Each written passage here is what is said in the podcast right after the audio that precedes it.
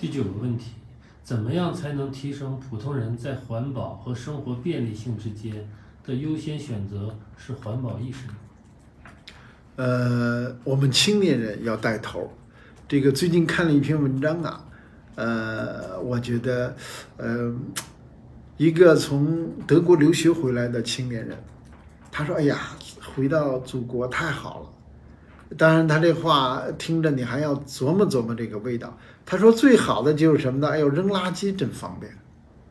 这个现在呢，我们的生活方式呢，随着工业文明的全力的推广，随着呃政府呃对于呃人民对美好幸福生活向往的追求，呃，我们改善的是非常快的。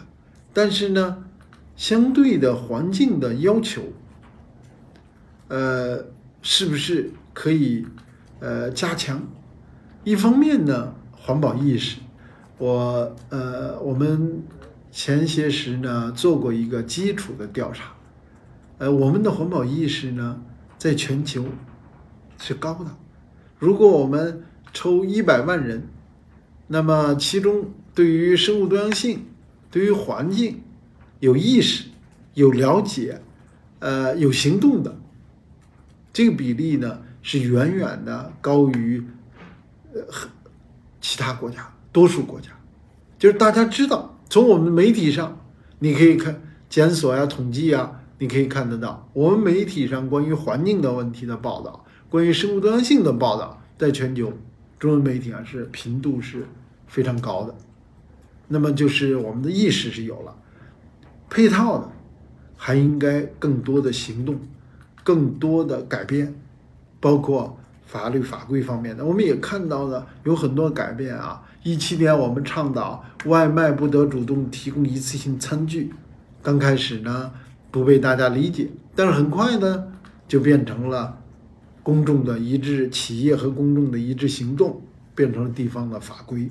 这些我们都是进步很快，但是呢，庞大的工业文明仍然在推动着。市场经济的发展，它仍然我们所呃增长的，对于环境代价的增长速度仍然是非常快的。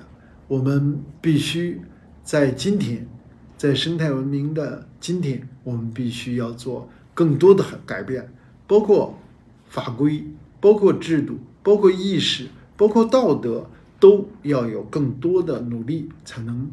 满足时代的要求，满足我们人类可持续发展的要求。